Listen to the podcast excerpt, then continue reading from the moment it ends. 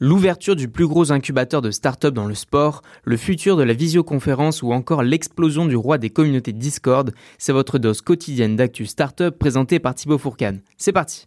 Première actu, Vivalet, le tout nouvel incubateur pour start-up mêlant tech et sport, vient d'ouvrir ses portes à Liévin dans le Pas-de-Calais. Avec un budget de 8,4 millions d'euros, il met à disposition des infrastructures idéales pour entreprendre et héberge déjà 10 startups dont Holyfat et Sportopia qui proposent respectivement des encas énergétiques pour athlètes et un strapping vibrant pour prévenir les blessures sportives. Leur objectif est d'accueillir 40 projets innovants et de créer une centaine d'emplois d'ici à fin 2025.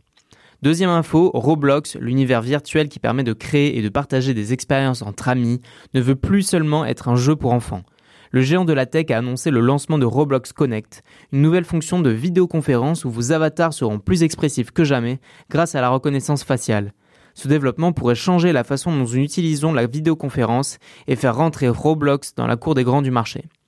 Pour terminer, Netcord, la jeune entreprise qui veut révolutionner la façon dont les marques interagissent avec leur audience via Discord, vient de rejoindre le groupe Kudak, expert en croissance de business en ligne et en personal branding. En six mois, ils ont rassemblé 40 000 membres sur le serveur Discord du GP Explorer avec un taux d'activation de communauté de 45%. Une force à ne pas négliger si vous êtes une marque cherchant à engager une communauté fidèle.